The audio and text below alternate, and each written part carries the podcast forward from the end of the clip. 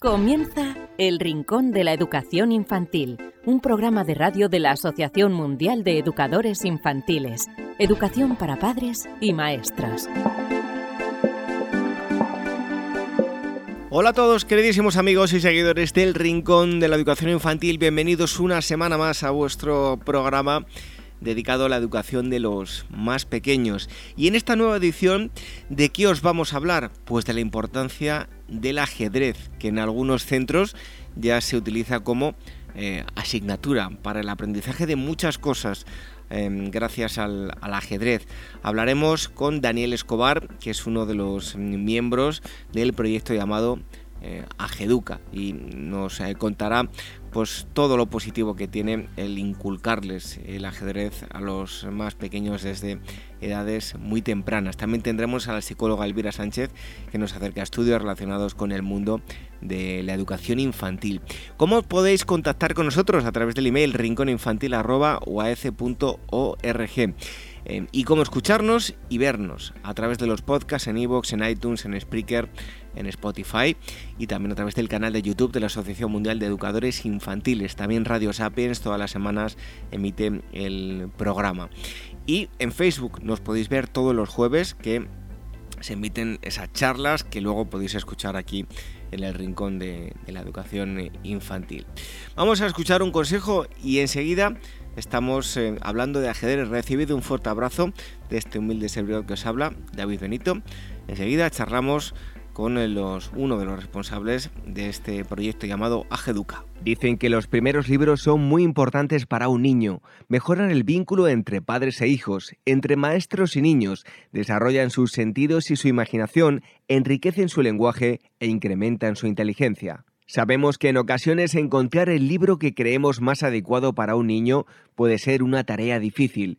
Por eso queremos facilitaros un poco las cosas con el proyecto 0 a 3 años de la editorial Bruño para que los más pequeños empiecen a poner nombre a todo aquello que les rodea y se diviertan aprendiendo. Unos cuentos llenos de magia y ternura con los que conocer el mundo. Un niño que crece rodeado de libros tendrá más posibilidades de amar la lectura y ser un gran lector.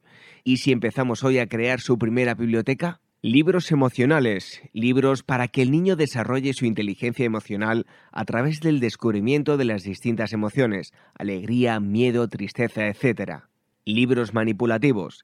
En esta colección, padres y educadores encontrarán libros para incitar al niño al movimiento de sus manos y desarrollar su psicomotricidad, libros con piezas móviles que giran sobre sí mismas, libros con lengüetas, pop-ups, etc libros para desarrollar el lenguaje, cuentos para que los padres lean a los niños y para que desarrollen su lenguaje, aumenten su vocabulario y puedan conocer las principales emociones y rutinas. Libros sensoriales. En esta colección, padres y educadores encontrarán diversos libros para desarrollar los principales aspectos de las capacidades sensoriales de los niños, identificación de colores, texturas, etc. Libros lógicos, libros para que el niño desarrolle su inteligencia lógica a través de asociaciones, búsquedas, descubrimientos, etc. El proyecto 0 a 3 años de Bruño, recomendado por la Asociación Mundial de Educadores Infantiles, AMEIWAF. El Rincón de la Educación Infantil, la radio de la Asociación Mundial de Educadores Infantiles.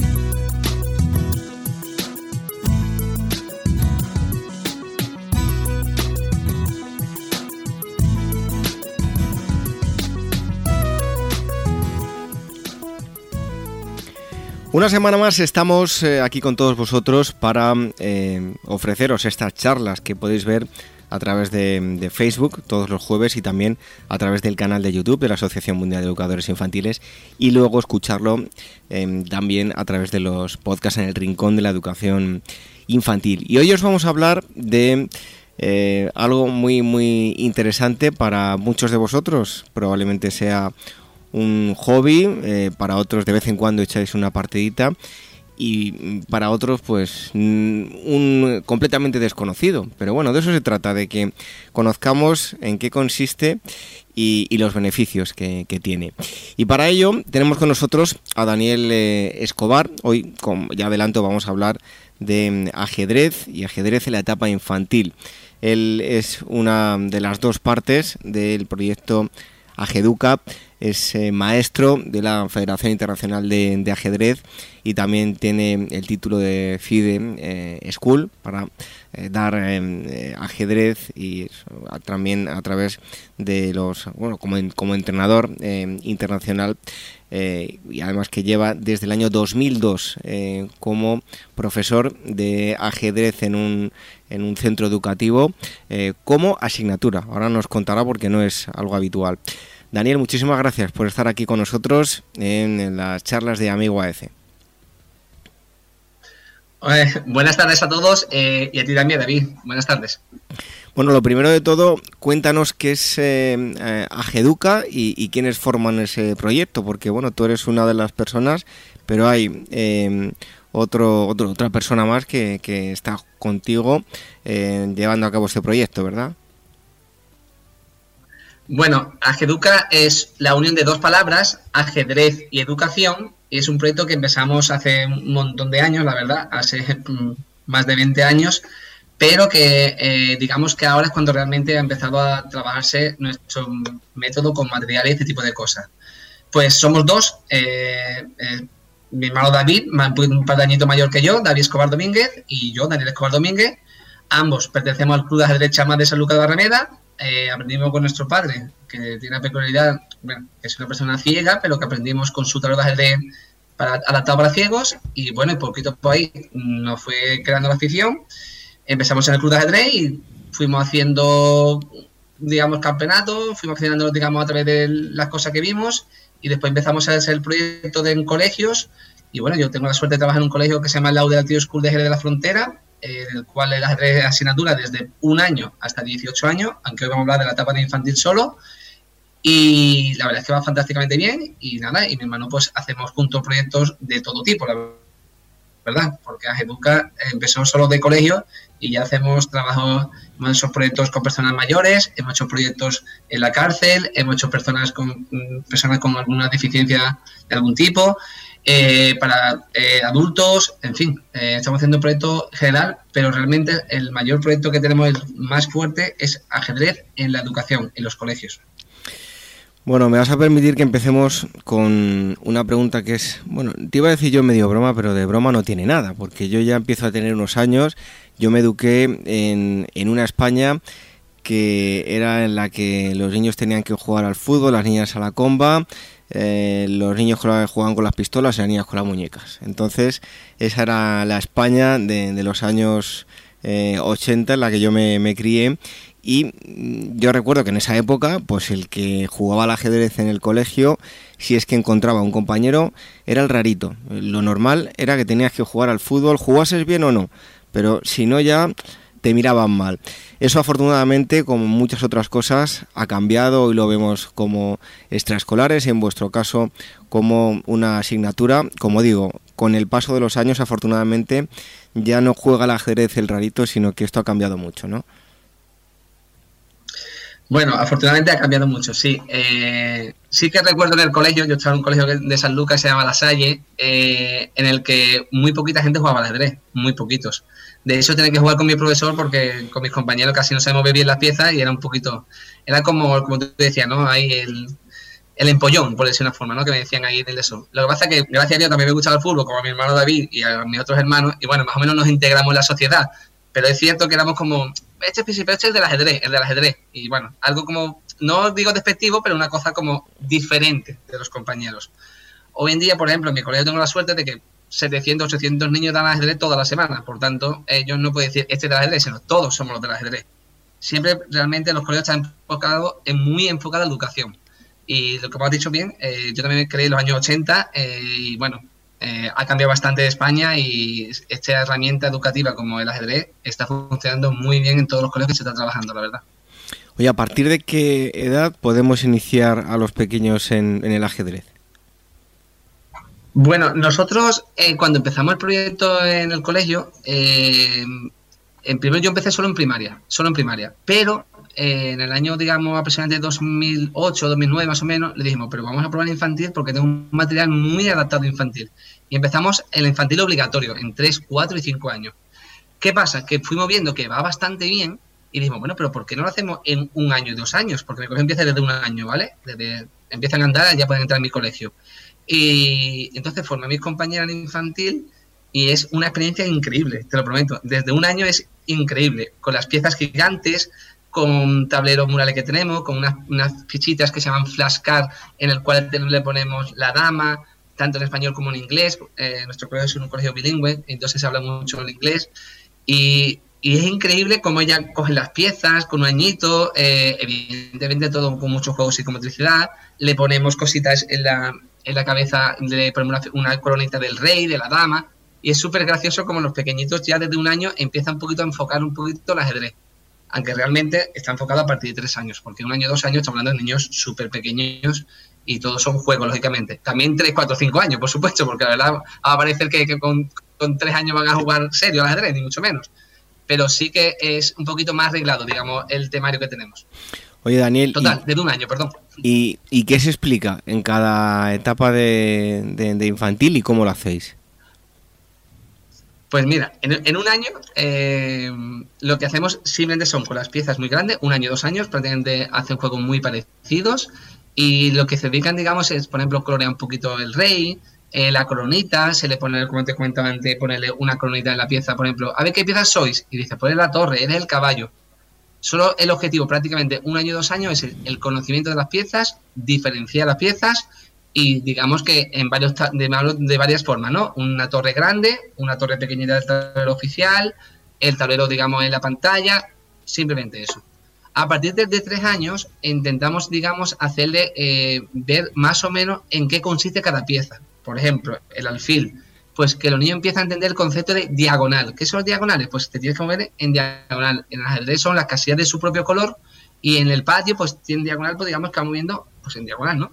La torre se mueve hacia adelante, los alfiles hacia los laterales.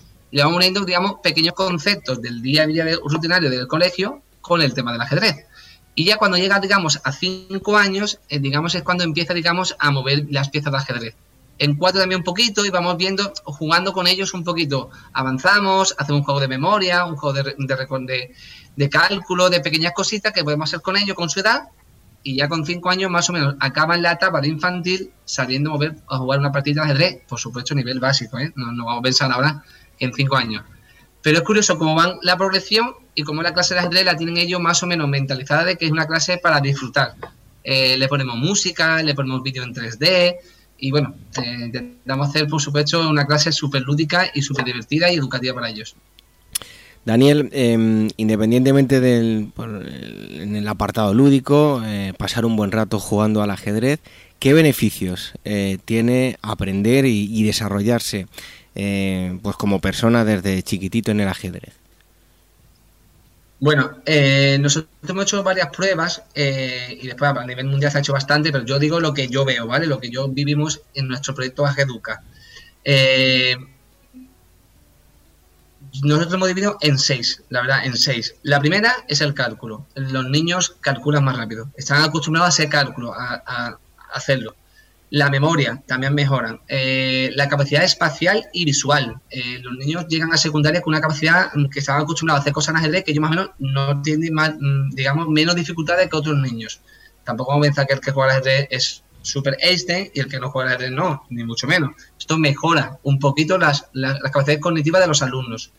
Eh, otra cosa que también mejora bastante, en mi opinión, el ajedrez, la capacidad de resolución de problemas. Ten en cuenta que cada vez que mueves tienes que pensar el por qué, para qué, adivinar al otro y lo que nosotros jugamos al juego del futuro, intentar adivinar qué puede ocurrir. Eso lo utilizan mucho nuestros alumnos después en matemáticas, en los idiomas, en las conversaciones. Eh, más o menos todo ese tipo de cosas son las cosas que nosotros decimos que mejor el ajedrez. Cálculo, memoria, atención, capacidad visual, resolución de problemas más o menos son las más importantes.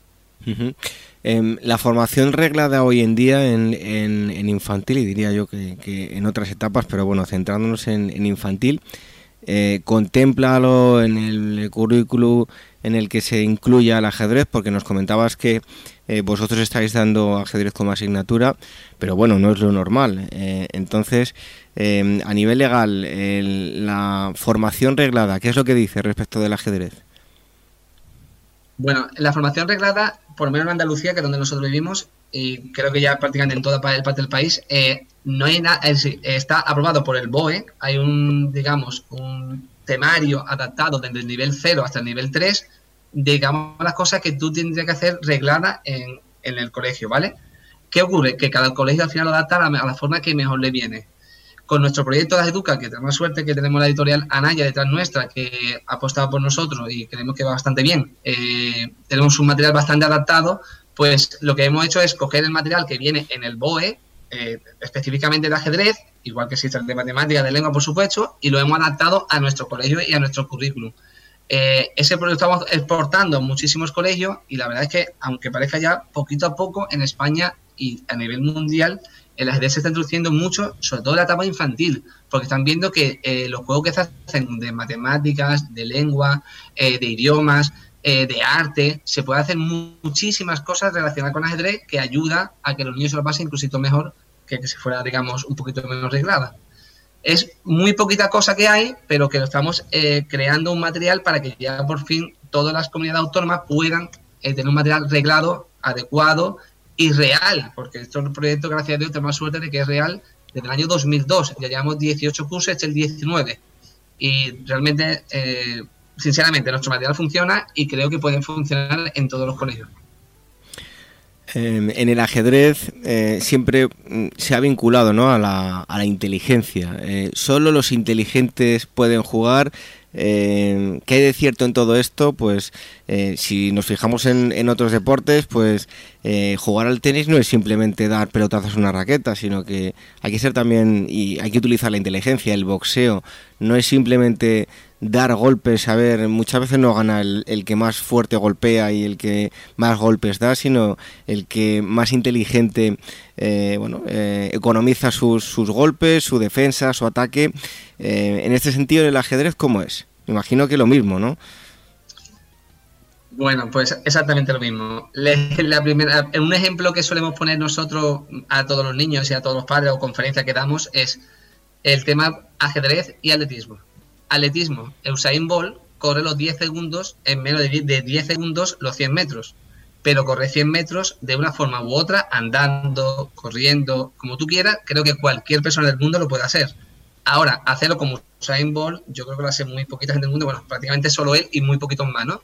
Pues el ajedrez es igual. El ajedrez es para todos, cada uno a su ritmo, y lo bueno que tiene el ajedrez es que se puede individualizar más la educación. Es decir, podemos saber por dónde va eh, Pedro y por dónde va Dani y por dónde va David y por dónde va todos los niños que tenemos en el colegio, María, etcétera, porque se puede trabajar poquito a poco con cada uno de ellos y cada uno lleva su propia progresión, que es algo que tiene una fuerza fundamental hoy en día en la educación, ¿no? Que no sea que no todos somos iguales. Gracias, ojalá fuéramos todos súper inteligentes, que cuando nos explicaran las matemáticas fuera súper sencillo y todo fuera súper rápido, ¿no? Pero no es así. Entonces, pues la gente es exactamente igual como tú has dicho. Y una de las cosas que tú has comentado, eh, me leí un libro muy curioso, no recuerdo el nombre, pero que hablaba de los grandes deportistas de la, historia de los deportes, ¿no? De boxeo, Muhammad Ali, eh, Jordan, eh, Maradona, de muchos deportes diferentes, ¿no? Y en todo decía lo mismo, que son jugadores técnicamente perfectos para su deporte, pero también muy inteligentes para utilizarlo. Entonces, pues, una de las cosas que hacemos en el ajedrez, en la educación, para intentar que nuestros alumnos se acostumbren a resolver problemas y a utilizar eh, la inteligencia en todos los ámbitos de su vida. Em, hay algo eh, que vamos a escuchar ahora, además, ahora en cuanto nos lo nos expliques, vamos a poder ver un, vídeo que, nos ha pasado eh, Daniel, el país de Agedulandia. Explícanos en qué consiste. Bueno, Agedulandia a ver cómo explicarlo. Es la historia del ajedrez, pero con nuestros hijos. La verdad, es una cosa que hicimos mi hermano y yo, eh, con nuestra sobrina Carmen, mi hija, mi sobrina Carmen, hija de mi hermano David. Es un cuento en el cual cuenta los movimientos de las piezas de ajedrez, digamos que las piezas de ajedrez toman vida y en el cual lo que queremos es que, digamos que Ajedrelandia es como, queremos que eh, no haya conflicto, sino que el ajedrez sea el deporte de la paz eh, nosotros llamamos la guerra de la paz al ajedrez. Es un deporte en el cual ojalá todos, todos los problemas de la historia se conflictaran en un tablerito de ajedrez y si ganas tú, pues tú tienes razón y si gano yo, pues yo tengo razón. Y se quedarían muchas guerras del mundo. Y entonces, pues lo que hacemos es eso, ¿no? Es poner que las piezas vengan a la vida y contamos una historia en el cual eh, van explicándose los movimientos de las piezas y van ocurriendo acontecimientos hasta que llega el final de que la vida es feliz y que lo importante es que todos seamos felices, nos ayudemos uno al otro y que haya paz en el mundo. Más o menos un resumen un poquito bonito, ¿vale? Y los protagonistas pues son los dos hijos de mi hermano y los dos hijos míos, Carmen, Ana, eh, Alberto y David, y Diego, perdón. Bueno, pues como tenemos ese vídeo, vamos a hacer una cosa, lo vamos a escuchar, os lo vamos a, ofrecer y, y ahora enseguida estamos con vosotros. Daniel, no pasa nada por ponerlo, ¿no? Sí, sí. ¿Se puede no, no, por supuesto que no.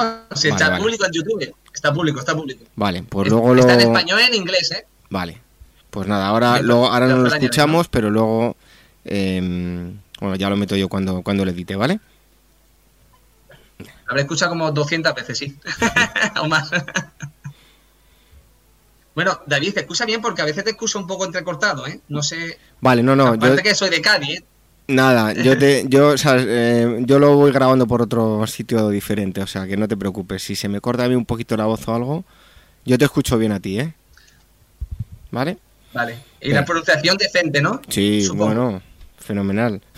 Pero, espera, que, soy de Cari, ¿eh? Que muchas veces, bueno, intento hablar un poco despacio. Venga, pues vamos con ello, ¿vale? Venga.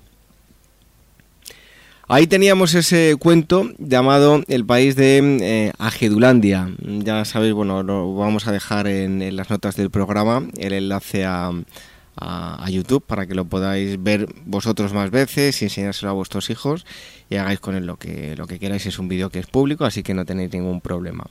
Em, Daniel, eh, háblanos de los casos en los que el ajedrez ha, ha beneficiado a los, a los más pequeños, algún niño curioso, no sé, cuéntanos.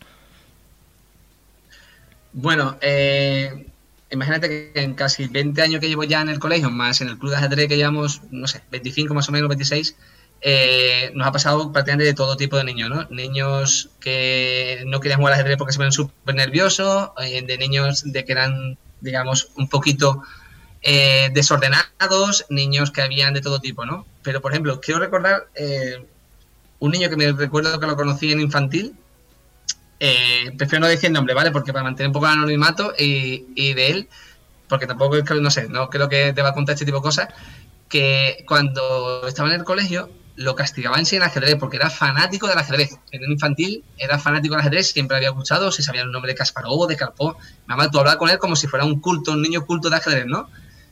Y entonces, pero se comportaba regular, era un niño un poquito pegón, un niño un poquito eh, bueno, desobediente y bueno, tenemos algunas dificultades. Y entonces, pues, digamos que las compañías infantiles me, hablaron conmigo si podíamos trabajar con él la educación, ¿no? Entonces nosotros tenemos unas pequeñas normas que es el primero sentarse correctamente, después hay que darse la mano al principio y al final de la partida, aunque ahora con el COVID el saludo es así, un poquito en la mano para no tocarse los niños.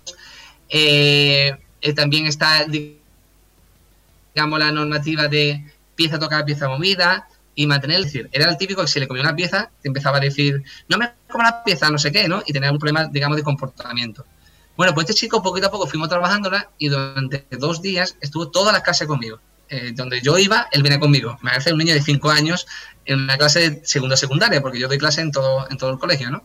Eh, pero él como que entendió de que era eh, una forma de que él tenía que aprender el comportamiento viendo a los demás niños. Y a partir de ese momento, pues como que fue un niño cambiando eh, de su actitud, de su comportamiento. Pasó a primaria, eh, lo tuve muchos años en primaria y después tú llegó a segundo de bachillerato y hoy en día te puedo asegurar que es uno de los niños más educados que conozco yo, seguro, porque es súper educado, es bastante buena gente. Ese es un caso para mí eh, modelo que siempre lo hemos tenido, y de eso lo hablamos en el colegio, un niño, mira qué malo era, qué malo ese niño, qué malo era. Y mira ahora, digamos, cómo es, ¿no? Un chico que acaba con su carrera, tiene su pequeña empresa, y bueno, la verdad es que es una de las cosas que tengo contento. Y después, anécdota, pues, pues me han dicho de todo, la verdad. Que la, por ejemplo, un niño me dice, mi padre me ha dicho que el cachillo mueve de esta forma, y digo, cachillo no, te lo ha dicho Torres, dice, no, mi padre dice que se llama cachillo, que el que no sabe eres tú, que no tiene idea. Digo, bueno, pues vale, gracias por la, adivinanza. Otro niño que cuando, por ejemplo, coronaba, él le quitaba todas las piezas al otro. Eh, cuando coronar es un movimiento de ajedrez que llega al peón al final y se convierte en, dama o la pieza que tú la conveniente Y bueno, pues discusiones con los padres que tienen que escribirle la agenda, mira, el reglamento de la Federación Internacional dice esto. Y otro niño, por ejemplo, que le gustaba, otro que le gustaba que cuando el otro se despichaba le quitaba una pieza. Pero bueno, eso son cositas de niños que sobre todo en infantil pasa muchísimo. Y bueno, yo me río con las cosas y poquito a poco vamos disfrutando del día a día de los niños. Oye, hablabas del comportamiento, mejora, eh, ese era un caso muy, eh, muy concreto, ¿no? Pero en líneas generales, ¿mejora el comportamiento de, de, los niños cuando em, eh, están con, con, ajedrez y sobre todo el, el hecho de los, bueno, eh, saber ganar y perder, ¿no? O las tablas también. Sí, son dos cosas que los niños no suelen llevar bien, el comportamiento y el respeto y el silencio. Eh, tengo algunos vídeos por ahí publicados en YouTube de clases reales de nuestro colegio, en el cual cuando me acuerdo de, la coordinadora de infantil, mi, amiga Deli, que es la coordinadora de infantil, eh, me dice, explícame cómo lo tranquilizas. ¿Cómo hace con cinco años A que estén todos callados? Entonces hay un vídeo en el cual los niños aprenden, eh, le ponemos la proyección de cómo se colocan las piezas, uno de los vídeos que tenemos del proyecto Educa, y bueno, Educa Anaya, que son ya juntos, y se ve el vídeo en cómo se coloca, ¿no? Entonces ellos tienen, la, tienen una vez que ve el vídeo, colocarla en su tablero con el compañero, darse la vuelta y sentarse así. Y entonces todos callados, durante dos o tres minutos, ellos colocan su pieza y se sientan. Y van viendo que eso entró. Entonces, ese me acuerdo que ese día entró mi compañera y dijo, pero bueno, ¿qué le has hecho? ¿Qué le has dado? ¿Qué le has dado eso cuánto? Y es poco a poco que entre todos trabajemos que hay que trabajar en silencio, hay que trabajar en respeto y mejora muchísimo. Y después el saber ganar, te puedo asegurar que todos los niños al principio de la partida dan la mano, nos saludamos, no hay ningún problema. El que pierde le cuesta un poquito más. Eso es así. Pero bueno, hay que trabajarlo y la verdad es que yo mismo, desgraciadamente, he perdido muchas partidas, pero también he aprendido a aguantar ese enfado de, perder la partida. Primero se saluda al compañero y ya después tú contigo mismo te enfadas lo que tú quieras, pero el respeto no se puede perder. Em, ¿Qué material em, pueden usar los, los maestros, los, profesores para, em, en este caso, el, ajedrez? Bueno, eh, en la etapa infantil, que es donde estamos hablando, eh, tenemos un proyecto, como comentaba antes, con la editorial Anaya, en el cual tiene, eh, está el cuaderno del alumno, tanto para tres años, cuatro años y cinco años. Es un cuaderno con sus fichas y por detrás adaptada con la actividad que tienen que realizar Después está el libro del profesor y después además hemos creado eh, varias cosas. Por ejemplo, una página web donde hemos puesto juegos y ejercicios y, por ejemplo, Agedulandia, un canal de YouTube llamado Ageduca, en el cual hemos puesto todos los vídeos 3D totalmente públicos, tanto en español como en inglés. Y después está la, la web privada del alumno que cada alumno tiene su web, es simplemente hablar con ella para que te dé la clave, una que tú estás en, digamos, un colegio en el cual está el material nuestro, y la web del profesor, donde tienes PDI, ejercicios para que los niños salgan la pizarra y puedan hacer actividades preparadas ya en la pizarra. Eh, también tiene una, tenemos una app que os la recomiendo todo el mundo, está en, Play, en Google Play, en el cual simplemente te la descargas, eh, se llama Ageduca, por supuesto, y simplemente tiene una parte de ajedrez de educación también en español y en inglés con que yo creo que con todo eso, más el temario, más todas las actividades, más todo el PDF que tenemos preparado, más la web del profesor, más la web del alumno, yo creo que el que no da el hoy es porque no quiere, porque está totalmente arreglado y con los ejercicios de actividades, tanto en tableros, en pantallas interactivas, como en psicometricidad. Todo eso, de, vuelvo a repetir, de proyecto real para todos los profesores que lo quieren utilizar y yo creo que va a funcionar perfectamente y si no, que se van a contactar con nosotros a través de nuestra página o nuestro correo que es ageduca.es. Me he expandido un poquito, creo, pero bueno, es que son muchas cosas, la verdad, que llevamos haciendo los últimos 20 años. Oye, Daniel, eh, ya que sirva un poco a modo de, reflexión, ¿qué les queremos enseñar a, los pequeños con el ajedrez? Bueno, eso fue la primera gran pregunta que yo me planteé cuando me quise dedicar profesionalmente a, ser docente del ajedrez, ¿vale? Porque eh, yo tengo la suerte, digamos, que solo doy ajedrez, yo no doy otra asignatura. Yo soy maestro de la Federación Internacional de Ajedrez. Eh, vale, tengo parte educativa que está reconocida por, digamos, por el Estado español, ¿no? Que, digamos, recorrido deportivo, técnico deportivo de ajedrez, que también soy, mi, hermano y yo, somos los dos además, también tenemos titulación internacional, como os cuento antes, pero que queremos enseñar. Bueno, pues teníamos claro, y sobre todo cuando empezamos el proyecto de Educa, es, primero, la mejora de las capacidades cognitivas de los alumnos, de comportamiento y de capacidades cognitivas, como he dicho antes, cálculo, ese tipo de cosas, y después análogamente partes del ajedrez para que ellos lo, digamos, lo puedan utilizar en su día a día y su vida. Entonces, tenemos el método correctamente aprovechado, entonces lo queremos enseñar para que mejoren sus capacidades cognitivas con juegos de muchísimos tipos y también para que aprendan a jugar al ajedrez de una forma lúdica y deportiva para que disfruten del ajedrez. ¿Que el que le gusta y después quiere competir? Fantástico. ¿El que prefiere solo jugar en casa por internet? Fantástico. ¿El que prefiere jugar con amigos? Fantástico. No hay ningún aspecto competitivo, simplemente lúdico y educativo, para que ellos mejoren todas sus capacidades cognitivas. Em, Daniel, a lo largo de todos estos años, eh, ¿te has topado, has visto ahí eh, una futura promesa? No sé si has tenido ahí una, me imagino que sí, que dándolo en un colegio pues tendrás una buena cantera de gente, eh, no todos, pues como ocurre con, con, muchos deportes, ¿no? Con el fútbol que lo practican muchísimos y luego al final a la élite llegan muy poquitos. ¿Te has encontrado con alguien que haya llegado a puestos destacados a nivel nacional, internacional? Bueno, eh, sí, la verdad es que sí. No es, siempre hablamos en el colegio, no es un aspecto que lo potenciemos, pero bueno, mm, tengo la suerte de ser también entrenador internacional y puedo preparar a cualquier chico de cualquier nivel, desde nivel básico hasta nivel maestro internacional de ajedrez, la verdad. Entonces, por ejemplo, te voy a poner el caso de uno, que, no creo que haya problema que diga el nombre, José Miguel Fernández García, es un alumno que conocí en segundo primaria, eh, que le encantó el ajedrez desde el principio. Eh, creamos un club de ajedrez casi casi por culpa de él, porque metimos el ajedrez, digamos, los recreos como club de ajedrez, los niños que querían más ajedrez, aparte de su hora semanal que dan todos los, todas las semanas los chicos, y eh, llegó a ser campeón provincial, después campeón de Andalucía, después campeón de España, y después consiguió ser más titulación internacional de jugador que yo, es decir, que él ya tiene, es mejor jugador que yo que ajedrez, es maestro internacional de ajedrez, un pelín poquito más o menos como yo, pero un poquito más, que es casi lo máximo que existe a nivel mundial. Y bueno, en su momento estuvo considerado los, los jugadores más de proyección del mundo del ajedrez. Actualmente tiene una empresa con otro compañero, que es una cosa increíble para mí, en crear una empresa, se llama Bactever, de dos amigos, un chico de Canadá y un chico de aquí de la provincia de Cádiz, que juegan al ajedrez. Son los dos máximos rivales para ser campeón de Andalucía y campeón de España. Ambos son campeón de Andalucía. Eh, mi alumno campeón de España, el otro no pudo serlo, pero bueno, son grandes amigos, Marcos Camacho, y han creado una empresa de la amistad que han creado, después han estudiado su carrera, se han unido y han creado una empresa. Y eso creo que es fantástico, ¿no? Una de las cosas más importantes. Y después, pues sí, tenemos chicos que han sido campeones provinciales este año, bueno, no sé, un montón de títulos provinciales, campeones de Andalucía, pero bueno, como he dicho antes, el caso más excepcional tal vez Josemi, y, pero bueno, que no lo potenciamos, simplemente que ellos salen, les gusta y bueno, como tenemos material también adaptado a esos niveles, pues lo hacemos y ya está.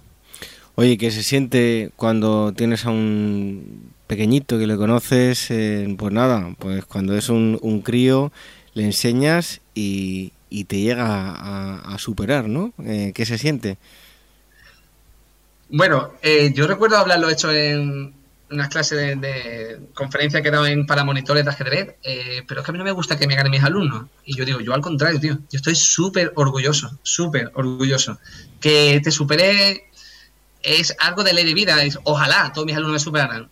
No es fácil, lógicamente, porque no es fácil llegar a hacer maestro internacional, pero que te supere para ti es una cosa fantástica. Que hoy en día sigas jugando eh, a nivel internacional torneos, eh, que encima tenga su propia empresa, que pueda hacer, digamos, una vida buena, digamos, y que tú lo hayas podido ayudar un poquito a su talento a llegar a ese tipo de cosas, pues para mí es fantástico. Ahora tengo otro grupo, bueno, ahora es que todos los años aparecen gente en unas generaciones muy buenas, tengo, por ejemplo, Nicolás Kovarsky, tengo Benjamín Velasco. Por ejemplo, mi hijo pequeño ha sido campeón de cada años de menores de 8 años. Que bueno, que te ilusionan, pero que yo siempre lo digo, el talento no es mío, el talento es de ellos. Ellos son los que pueden llegar. Yo les puedo ayudar, pero ellos son los que después tienen que pasar el sacrificio de esforzarse, de, luchar, también de soportar las derrotas, que no son fáciles, la verdad. Eh, estoy seguro que todos los deportes, el otro día vimos el fútbol perder en el Madrid con el Cádiz y critica a los jugadores del, Madrid, y eso también tú tienes que ser fuerte para tirar las cosas para adelante, ¿no? Que no es fácil la derrota. Y bueno, ayudarte en el día a día la vida y que me supere, lo vuelvo a repetir. Para mí es un orgullo y para mi hermano, que son fantásticos, que esto es algo que lo hacemos por el bien de ellos, ¿no? Pues nosotros más o menos tenemos nuestra vida, es ya que ellos hagan, disfruten su vida, que mejoren sus cosas y bueno, de verdad súper contento.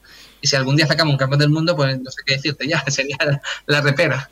Pues es uno de los grandes valores, lo comentabas hace muy poquito, en los, los grandes campeones, como tenemos en España a uno, es Rafael Nadal, que ha ganado muchos títulos, pero es que es un auténtico campeón cuando pierde, que es eh, el campeón de los campeones en el, en el respeto y en saber perder, que eso no eh, muchos campeones no, no, saben no saben hacerlo.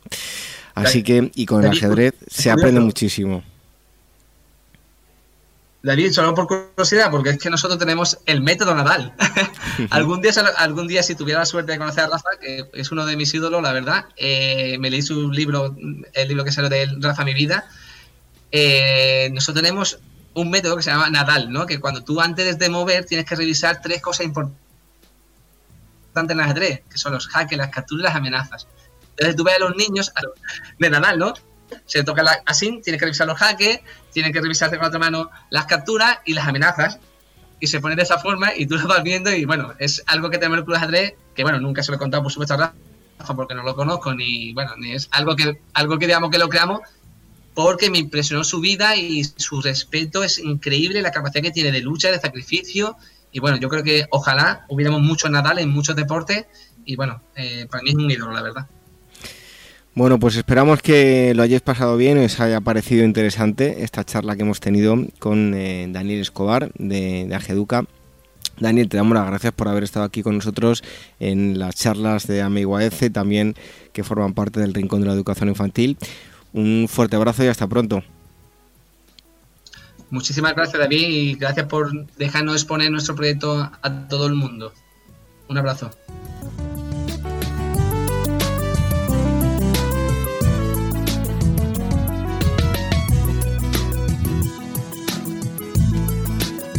El Rincón de la Educación Infantil, la radio de la Asociación Mundial de Educadores Infantiles.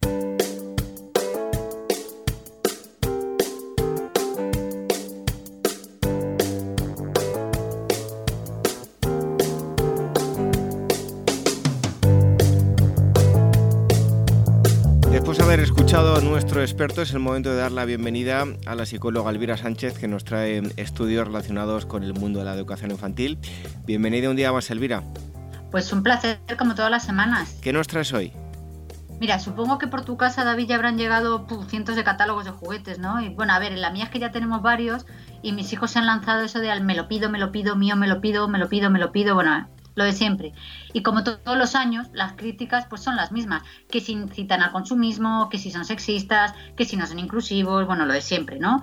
Pues de eso precisamente te voy a hablar hoy. Pues a ver, cuéntanos, Elvira.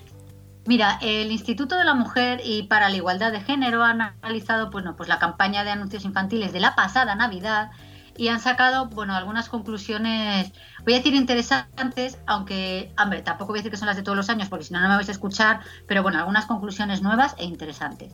Por un lado, se mantienen los estereotipos de género, como era de esperar, pero hay un pequeño giro. Además de las eh, coquetas, madres y princesas, ¿no? Las chicas ahora aparecen eh, aparece como un pequeño porcentaje de casos como guerreras y heroínas.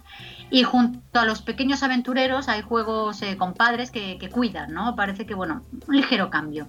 Es decir, que parece que ellos empiezan a aparecer en un nuevo rol de cuidador o padre, pero claro, ahora la duda de los investigadores es si se trata de promoción o, o sea, promoción marketing, por así decirlo, o ruptura real de, de estereotipos de roles de género.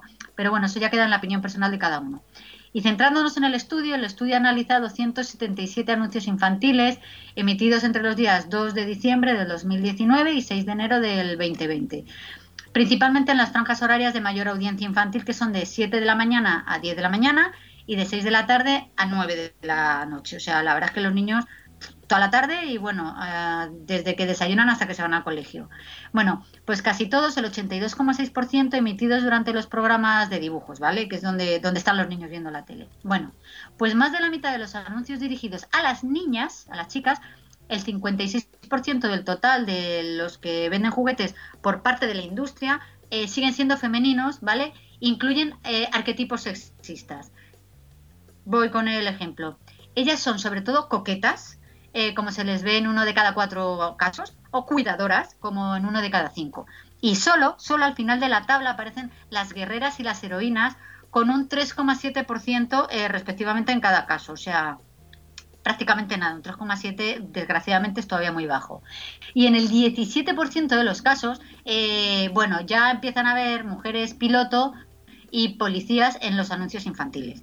También vemos que un tercio de los spots protagonizados por los chicos muestran también arquetipos de género. Y ahí, y bueno, esto no es novedad, destacan sobre todo pues, los guerreros, los héroes, los aventureros, pero ya se ven también los padres cuidadores, ¿no? Un 9% de los casos, y bueno, y los amos de casa, un 4,4%. A ver, la conclusión principal del informe, no obstante, es que la, no obstante, es que la publicidad de juguetes, pues a ver, sigue, sigue reforzando la segregación profesional por sexos. En el 34% de los anuncios relacionados con profesiones y dirigidos a niñas, pues se asocian con el sector de la peluquería, la estética y uno de cada diez, bueno, dicen que las sexualiza. Mientras, eh, por otro lado, la mitad de los que se dirigen a los niños, a los chicos, pues muestran a pilotos, a policías o a militares.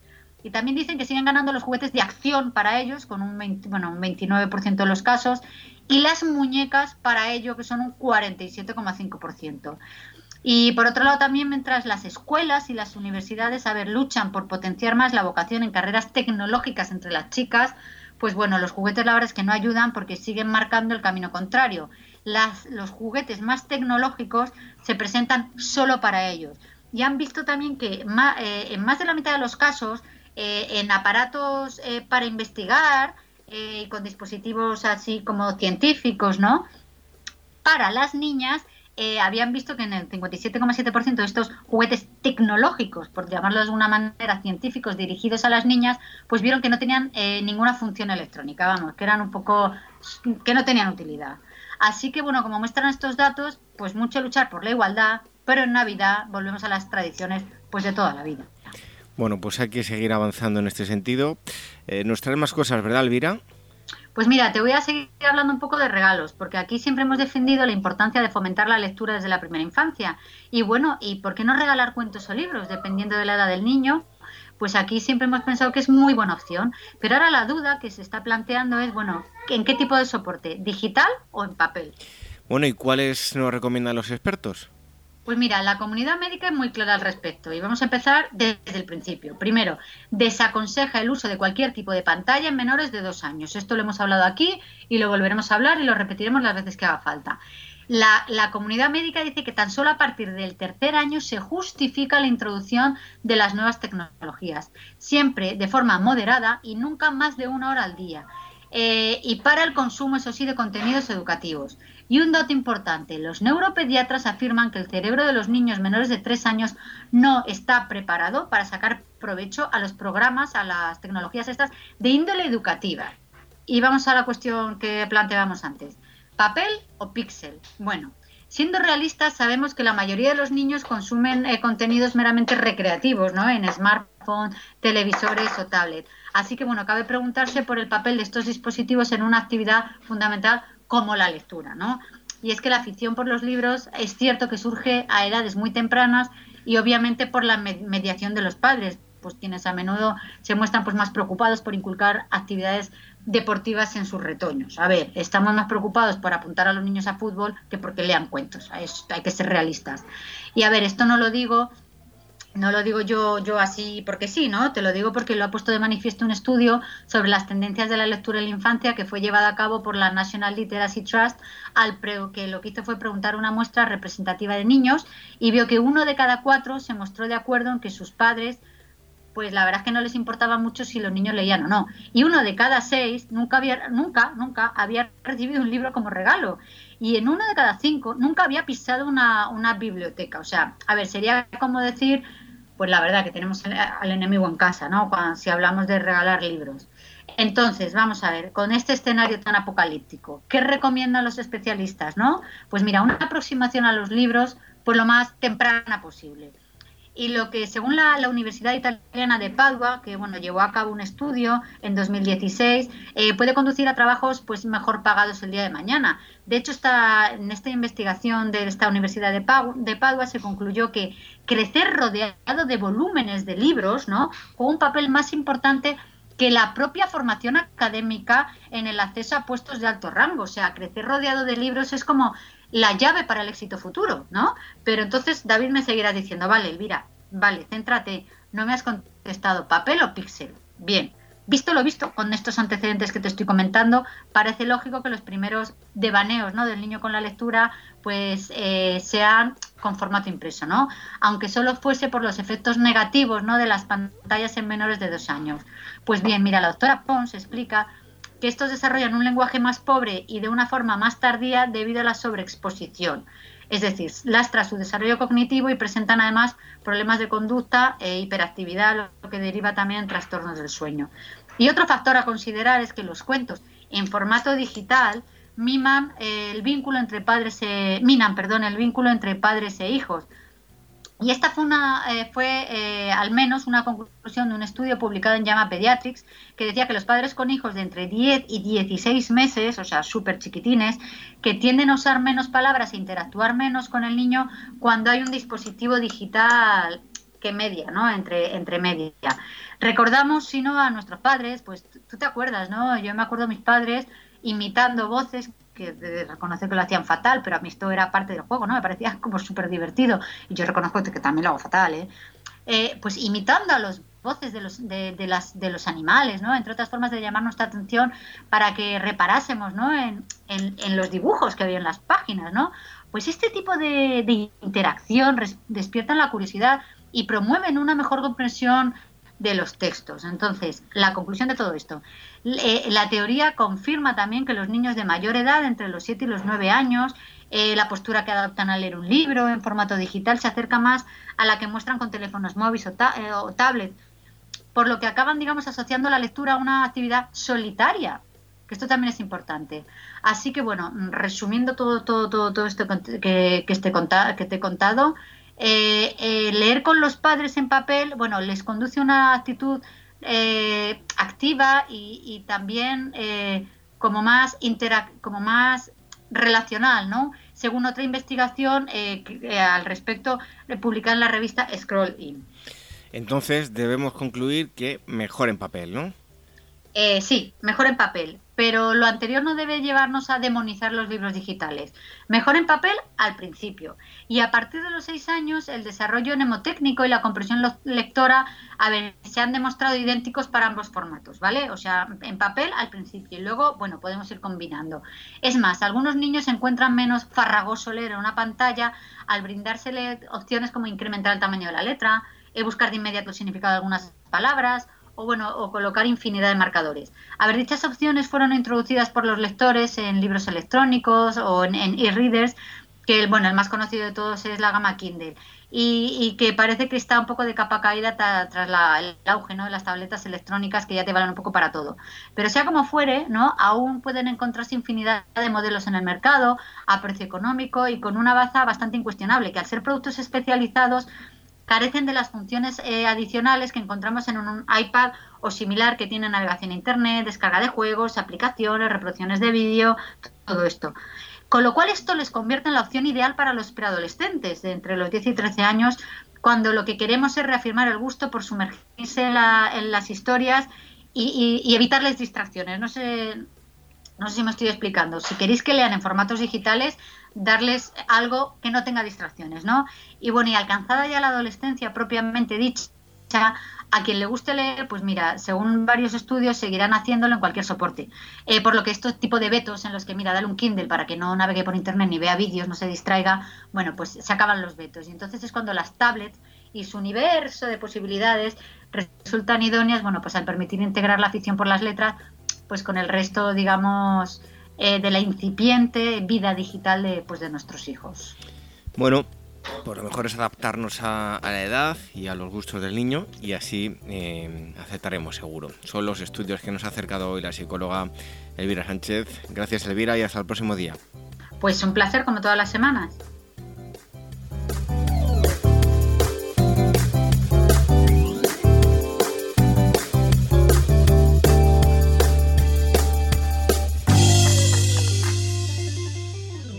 Red de docentes comprometidos con la paz. La educación sin valores solo convierte al hombre en un demonio más inteligente. Por ello, AMEIUAF ha puesto en marcha este proyecto Un docente comprometido con la paz es un profesional de la educación infantil o primaria que sabe y cree que la docencia es la tarea que más puede transformar la sociedad y que quiere conseguir un mundo mejor, más justo, más equitativo, más amable y en consecuencia más feliz. Apúntate y forma parte de la red de docentes comprometidos con la paz. Es gratis y solo tiene ventajas.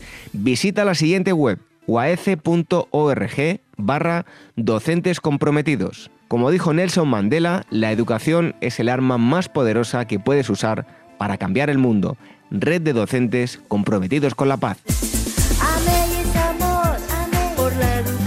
El Rincón de la Educación Infantil, la radio de la Asociación Mundial de Educadores Infantiles.